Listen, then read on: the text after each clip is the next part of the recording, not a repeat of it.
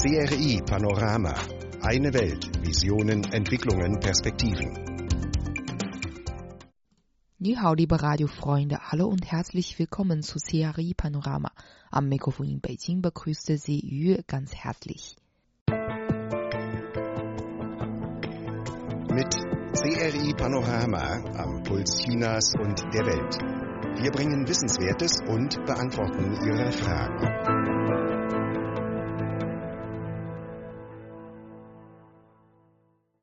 In der Stadt Shenzhen, Provinz Guangdong, einem der wichtigsten Wirtschaftszentren China, sind mehr zwei Millionen Unternehmen ansässig.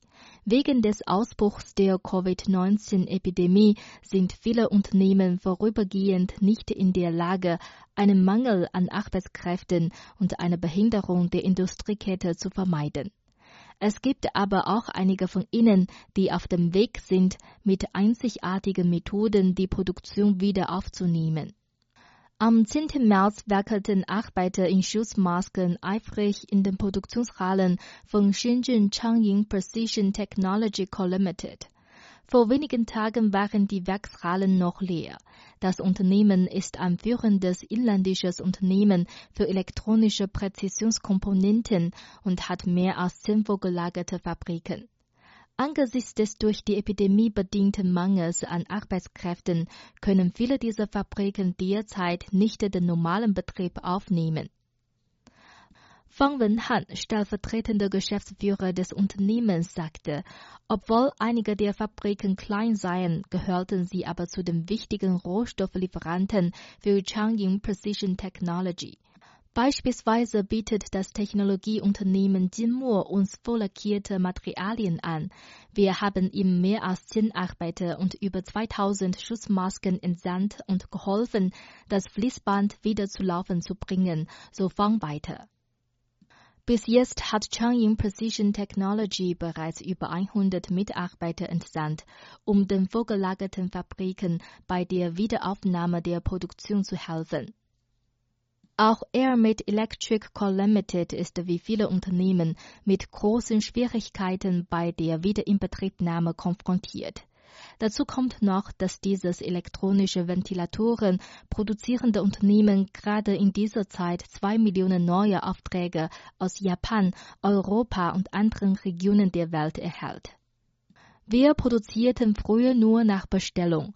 Seit dem Ausbruch der Epidemie passen wir unseren Produktionsplan aber an und beginnen auf der Grundlage von Bestandsmaterialien Produkte herzustellen.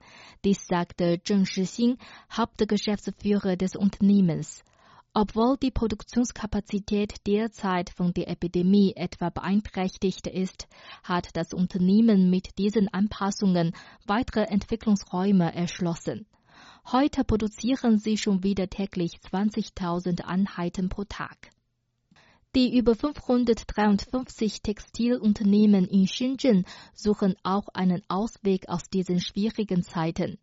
Als ein großes Bekleidungsunternehmen mit sechs Marken und einer jährlichen Produktionsmenge im Wert von 6 Milliarden Renminbi hat die Yinger Fashion Group Shenzhen derzeit ihre 105.000 Geschäfte landesweit in China schließen müssen. Der Vizepräsident der Unternehmensgruppe Song Guangjun sagte, Seit dem 24. Februar haben wir zehn Werbeveranstaltungen per Livestream online abgehalten, wobei bis zu 16.000 User daran teilgenommen haben. Als die großen Einkaufszentren derzeit nach und nach wieder ihren Betrieb aufnehmen, sind alle Mitarbeiter der Unternehmensgruppe schon längst wieder bei der Arbeit. Die neuen Verkaufsmethoden wie Livestreaming und Online-Marketing bieten vielen Unternehmen neue Möglichkeiten der Entwicklung.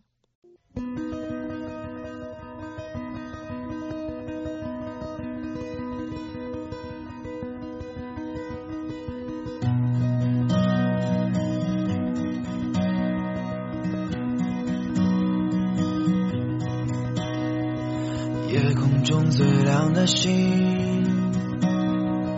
否听清那仰望的人心底的孤独和叹息。哦，夜空中最亮的星，能否记起曾与我同行、消失在风里的身影？祈祷拥有一颗透明的心灵和会流泪的眼睛，给我再去相信的勇气。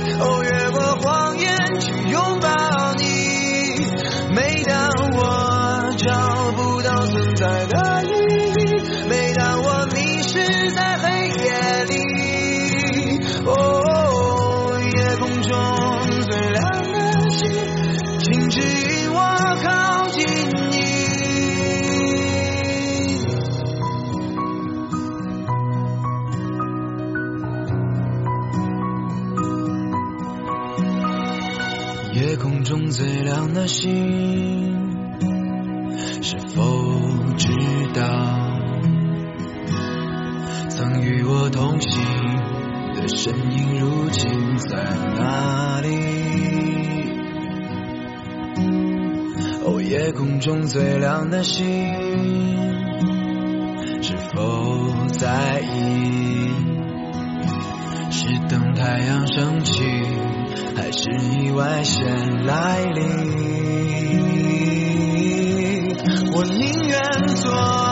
痛苦都留在心里，也不愿忘记你的眼睛。给我再去相信的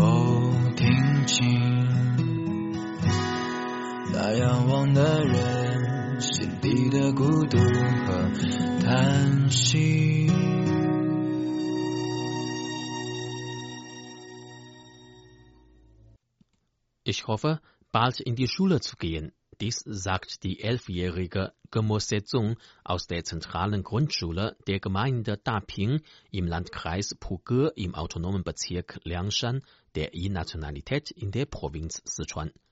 Wegen der Epidemie von Covid-19 ist derzeit der Schulanfang in diesem Semester verschoben worden. Ich vermisse meine Lehrer und Mitschüler sehr, sagt das Mädchen. Gemo Sezong ist eine Zweitklässlerin. Als die älteste Schülerin ihrer Klasse besuchte sie die Schule erst seit sie elf Jahre alt ist. Im September 2018 entdeckte Qiu Ting, eine Mitarbeiterin zur Armutsbekämpfung aus Chengdu, das kleine Mädchen bei einer Untersuchungsreise im Dorf Baoli. Aufgrund der finanziellen Lage der Familie war das Mädchen damals noch nicht in der Schule. Qiuting kontaktierte sofort den Schulleiter der zentralen Grundschule der Gemeinde Daping. Eine Woche später konnte das kleine Mädchen endlich die Schule betreten. An ihrem ersten Schultag begleitete Qiuting sie zusammen mit der Mutter. Ich hätte zuvor nie gedacht, dass ich eines Tages wie die anderen Kinder zur Schule gehen könnte. Ich bin so glücklich, sagte Gemo Sezong. Die Verhinderung des Schulabbruchs von Kindern ist ständig eine große Aufgabe in Liangshan beim Kampf gegen die Armut. Seit 2019 strebt der Bezirk Liangshan danach an, die Datenbank der Kinder im schulpflichtigen Alter tatkräftig zu vervollständigen und die außerschulischen Kinder dynamisch zu überwachen. Bis jetzt können bereits 60.971 Schulabbrecher der Region wieder im Klassenzimmer sitzen. Ab Oktober 2015 hatte Liangshan ein Projekt ins Leben gerufen, wonach Kindergärten durch Umbauprojekte in Dörfern mit größerer Bevölkerungszahl errichtet werden, um Hochchinesisch unter den Kindern zu verbreiten. Gegenwärtig gibt es das Angebot in 3895 Kindergärten und Vorschulerziehungsorten in 17 Landkreisen und Städten im ganzen autonomen Bezirk, wovon 269.600 Vorschulkinder profitieren. Gu Youying ist Lehrerin der Han-Nationalität in der Dadu-Vorschule in der Gemeinde Xiamai-Ti im Landkreis Tomuli. In ihrem Tagebuch schrieb sie einmal, im ersten Unterricht wollte ich den Kindern das Kindeslied Die kleinen Sterne lehren. Darauf bekam ich aber keine Reaktionen von ihnen. Ich musste zu den Kindern gehen und ihre kleinen Hände nehmen, um sie zum Klatschen und Singen zu ermutigen. Ich habe drei Tage gebraucht, um ihnen das Lied beizubringen. Mit den Bemühungen von fast 8000 Lehrern wie ihr im gesamten autonomen Bezirk hat sich das hochchinesische Niveau bei den Kindern in Liangshan heute schon erheblich verbessert. Wei Ling, eine Kindergärtnerin, sagt, dass diese Kinder vor zwei Jahren noch gar kein Wort Hochchinesisch sprechen konnten und nun schon in der Lage sind, als kleine Lehrer ihren Eltern bei der Kommunikation mit Hochchinesisch zu helfen.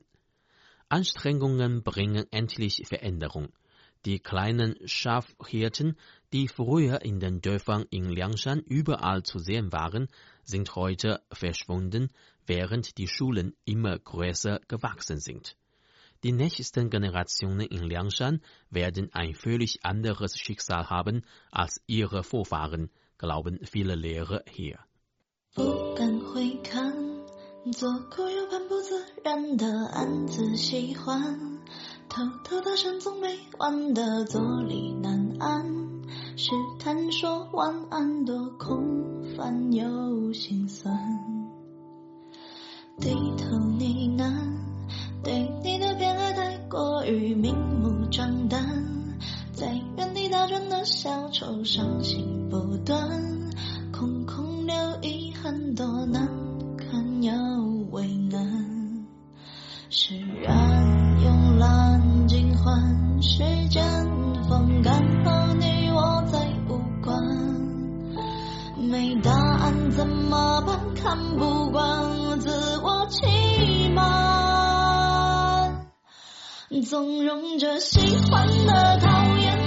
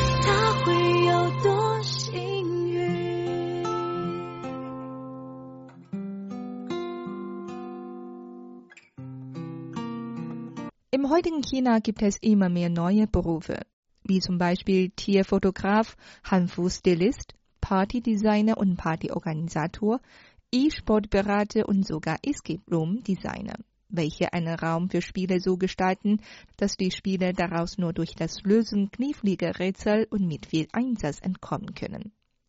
Junge Leute gehen heutzutage oft ungewöhnlichen Weg und verwirklichen sich beruflich sehr frei. He Wei und Zhang Tianhang studierten vor einigen Jahren an der Universität von Nottingham Trent in Großbritannien. Als sie noch auf dem Campus lebten, planten sie, nach ihrer Rückkehr nach China als Haustierfotografen zu arbeiten. Aufgrund des Gegenwinds aus ihren Familien gingen die beiden zunächst in Beijing ernsthaften Beschäftigungen nach. Aber die Jobs gefielen ihnen nicht. Die beiden beschlossen deshalb, sich erst einmal in Teilzeit als Haustierfotografen zu versuchen. Sie machten sich über das Internet bekannt und fotografierten in der Anfangszeit Haustiere unentgeltlich. Es stellte sich heraus, ihre Idee war richtig gut und die Nachfrage enorm. Bald konzentrierten sie sich ganz auf die Fotoshooting mit Haustieren. Bis heute hatten sie mehr als 30.000 Hunde und andere Haustiere vor der Kamera. Wang Shiyin ist ein Star auf der chinesischen Sozialwebseite Bilibili. Angespornt von ihrem Freund begann sie im vergangenen Jahr, eigene Videos auf der Webseite zu posten. Mit der Zeit fand sie heraus, dass ihre Beiträge zum Thema traditionelle Gewände der Han-Chinesen, also die sogenannte Hanfu, beliebter als die anderen Videos waren. Fortan produzierte sie schwerpunktmäßig Videos, die sie selbst in Hanfu-Gewände zeigten. Als ihre Fans immer mehr wurden, gab Wang ihren Job bei einer bekannten Spielefirma auf und widmete sich beruflich ganz den Hanfu-Videos. Nach Ansicht von Wang Shiyin sind der Hanfu-Hype und die professionelle Videoproduktion in den sozialen Medien relativ neue Erscheinungen. Es gebe kein Erfolgsrezept für die Entwicklung solcher Sachen. So müsse Wang Shiyin ihren eigenen Videostil finden, indem sie die Videos anderer Leute beobachtet und ständig über neue Ideen nachdenkt. In Wang Shiyins Garderobe hängen mindestens 100 Hanfu-Sets. Beim Essen oder beim Spaziergängen fangen sie unbewusst an, den chinesischen Kostümstil und die Videoform des Tages zu konzipieren und über die zukünftige Richtung der Marktentwicklung nachzudenken.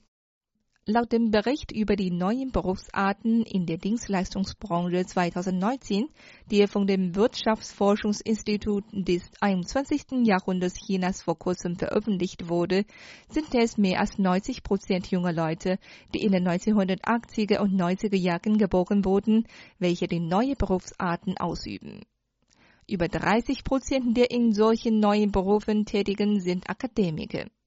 Nach diesem Bericht verdienen 55 Prozent mehr als 5000 Yuan, etwa 644 Euro pro Monat. Einige seien so erfolgreich, dass sie sogar weitere Arbeitsplätze geschaffen und der Entwicklung der Branche neue Impulse verliehen hätten.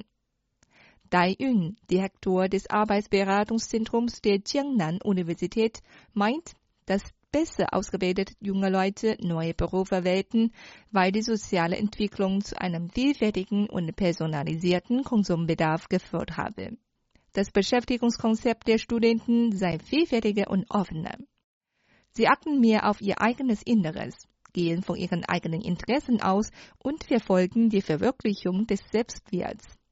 Sie streben nicht nur nach materiellen Befriedigung und die Eltern räumen ihnen auch eine große Freiheit ein.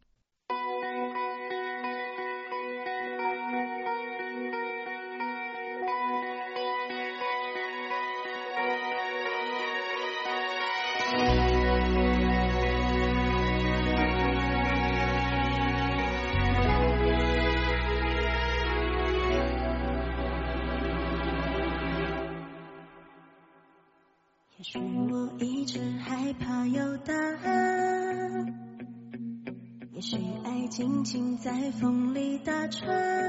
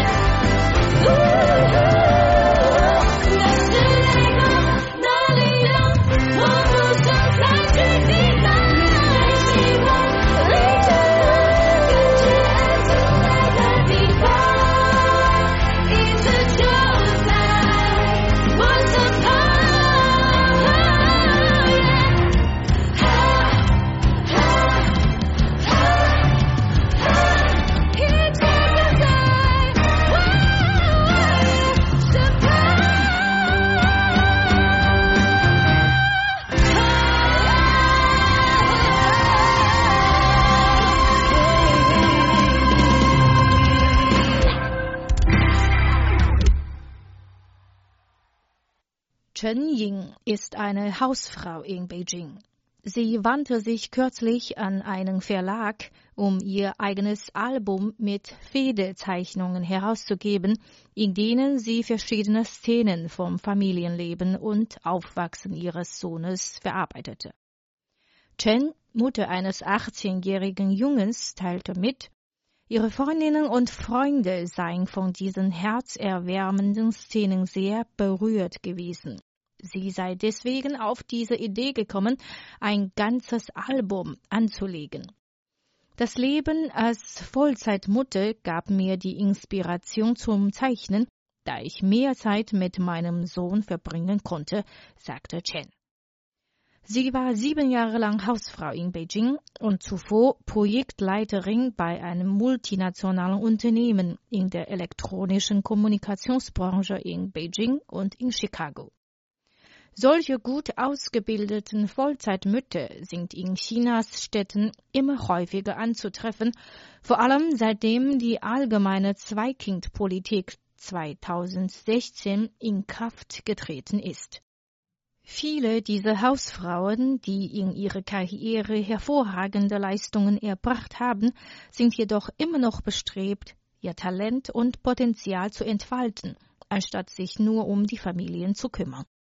Vollzeitmütter in China haben das Stadium erreicht, in dem sie mit neuen Mitteln Neues erforschen und nicht unbedingt zu ihren ursprünglichen Karrierenwegen zurückkehren, sagte Tao Tai, ein Teilzeitkolumnist, der diese Gruppe seit vielen Jahren aufmerksam verfolgt.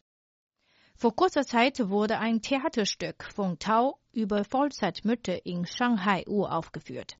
Tao zufolge suchen viele dieser Frauen nach neuen Wegen, sich selbst zu verbessern, weiter zu lernen und aktiv an der Gesellschaft teilzunehmen. Viele von ihnen verfolgen eine berufliche Qualifikation, während die anderen Yoga unterrichten und ihre Einnahmen an Hilfsorganisationen für autistische Kinder spenden. In Taus Stück werden vier Hausfrauen dargestellt, mit ihrer unsicheren finanziellen Situation, mangelnden Kommunikation mit anderen Menschen und mit ihren Schwierigkeiten, nach dem Aufwachsen ihrer Kinder wieder zur Arbeit zurückzukehren. Obwohl die Zahl der Vollzeitmütter in den Städten tendenziell steigt, sei dies immer noch ein Luxus für eine relativ kleine Gruppe, so er Experten. Dieser Luxus hängt davon ab, ob das Einkommen des Ehemannes den gesamten Haushalt decken kann oder ob das Paar gegenseitig diese Entscheidung und Weiterentwicklung akzeptieren kann. Die Amateurmalerin und Vollzeitmutter im siebten Jahr, Chen Ying, sagte, dass ihr Leben als Hausfrau sogar noch beschäftigter sei als damals, als sie in Vollzeit arbeitete. Neben ihrer täglichen Arbeit hat sie keinen Fechtkurs, keinen Geigen- und Bratschenunterricht, keine Aufführungen und kein Sommerlager ihres Sohns verpasst. Seit ihrer Kindheit ist sie eine Kunstliebhaberin und all diese Aktivitäten lieferten ihr Material für die Zeichnungen. Obwohl Chen eine Vollzeitmutter war, fand sie dennoch Zeit, zwei Jahre lang an der Central Academy of Fine Arts in Beijing Unterricht zu nehmen, einen Buchumschlag zu malen und zusammen mit zwei Freunden ein Buch über die Geschichte der zeitgenössischen westlichen Kunst vom Englischen ins Chinesische zu übersetzen. Sie war auch stark an den Schulaktivitäten ihres Sohnes beteiligt. Beispielsweise hat sie in der Schule Vorlesungen über alte chinesische Malerei und die Geschichte der westlichen Kunst gehalten. Chen hat Ende der 1980er Jahre an der Elite-Universität der Chinesischen Universität für Wissenschaft und Technik studiert und arbeitete viele Jahre lang in den USA mit ihrem Mann, bevor sie sich 2011 in Beijing niederließen. Chen teilte mit, Sie sei sich ihre Identität nicht mehr klar gewesen, als sie Hausfrau wurde. Einmal ging sie zur Bank, um eine neue Karte zu beantragen. Aber als sie das Formular ausfüllte und schrieb, dass ihr Beruf Hausfrau sei, änderte der Angestellte dies in arbeitslos. Nun bezeichne ich mich selbst als eine Kunstberaterin, sagte Chen. Yu eine andere Hausfrau und Mutter von zwei Kindern in der Hauptstadt sagte, sie habe in den letzten Jahren versucht, sich in verschiedenen sozialen Rollen zu engagieren, als Freiwillige in einem Museum und als Assistentin an einer finnischen Sprachschule in Beijing. Sie und ihr Mann hatten mehrere Jahre in Finnland gearbeitet. Yu zufolge hätten ihr diese verschiedenen sozialen Rollen erlaubt, weiterhin in Kontakt mit der Gesellschaft zu bleiben und damit die große Angst vor sozialer Isolation, die viele Vollzeitmütter haben, zu umgehen. 吹红了桃花，吹绿了柳树，你在路上总会安慰谁？吹醒了青蛙，吹来了燕子。 我在城里刚好缺了谁，你总能带来地下的玫瑰，能否收回地上的滋味？有人照顾不归。春风一吹想起谁，有所谓无所谓，只要不后悔。春风一吹忘了谁。我上一次流泪有几岁？你会醉，我想醉，会不会对不对？也难怪我有点累。冬里蛇，冬日水，原上草，春风吹，到夏天我变了水。追。过玉门关，追。过南泥湾，你在北方注定抛弃谁？吹走了河水，吹散了云堆。我在世界不巧背着谁？你可以纵容三月的梦泪，能否保证十年的约会有人放上不归？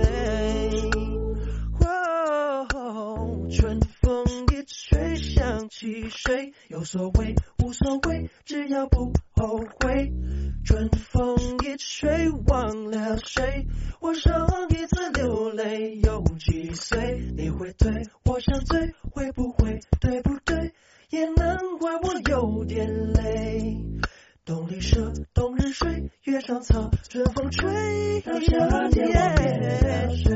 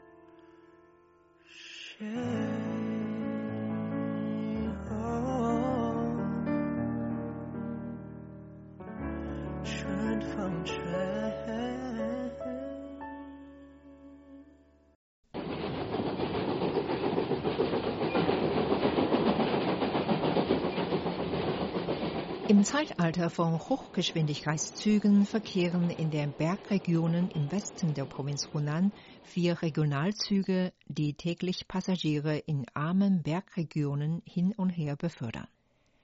Die grün lackierten Züge, die vor den 1990er Jahren gebaut wurden, haben weder Klimaanlage noch Liegeplätze oder Speisewagen und fahren mit langsamer Geschwindigkeit. Dafür ist das Zugticket extrem billig. Die Züge halten an jeder noch so kleinen Station entlang der Strecke. Wegen des billigen Ticketpreises werden sie Armenhilfezüge genannt. Das billigste Ticket kostet nur einen Yuan Renminbi, umgerechnet 0,13 Euro. Der Ticketpreis ist jahrzehntelang unverändert geblieben. Entlang der Regionalzugstrecke im Wuling-Gebirge sind Angehörige nationaler Minderheiten ansässig, beispielsweise die Miao, die Dong und die Tujia. Wegen schlechter Verkehrsanbindung ist die Wirtschaft dort unterentwickelt und die Einwohner leben in extremer Armut. Um den Bergbewohnern zu erleichtern, ihre Agrarprodukte außerhalb des Berges zu verkaufen, wird den Passagieren erlaubt, eine große Menge an Gütern mitzunehmen. Unter den Fahrgästen befinden sich auch Schüler, die außerhalb ihres Heimatdorfes die Schule besuchen.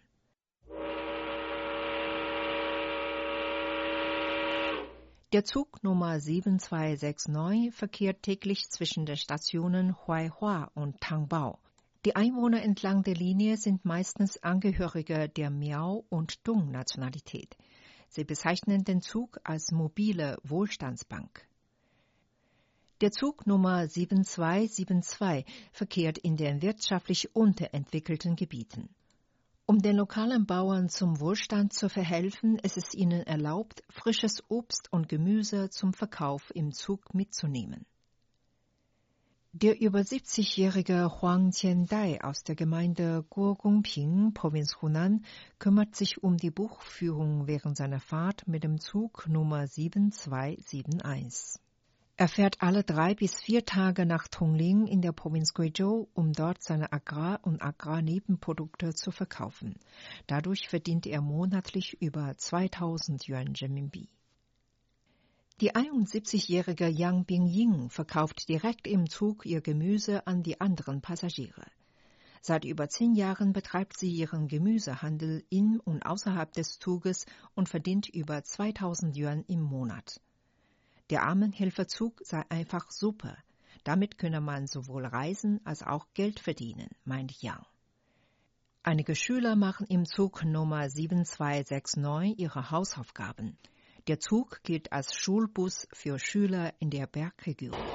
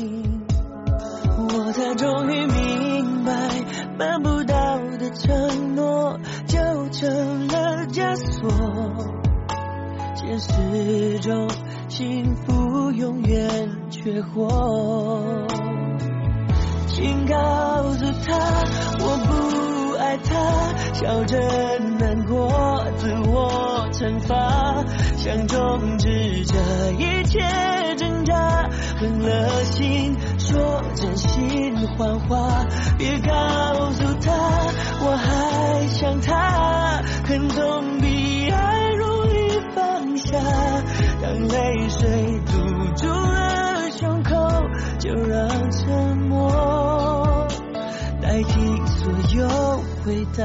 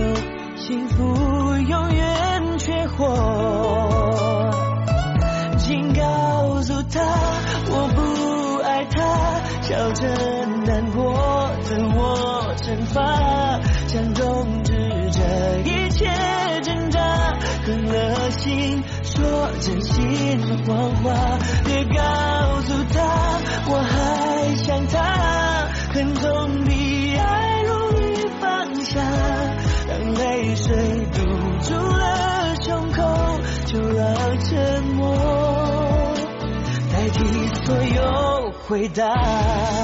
我不爱，我不痛，我不懂，我的心早已掏空，真心话言不由衷。Soeben hörten Sie das Lied Wo Haisha Ta Ich vermisse Sie, gesungen von Gigi Lin.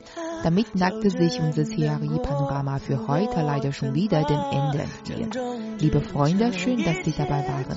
Ich würde mich freuen, wenn Sie auch morgen wieder einschalten. Bis dahin wünsche ich Ihnen alles Gute. Machen Sie es gut. Tschüss und auf Wiedersehen.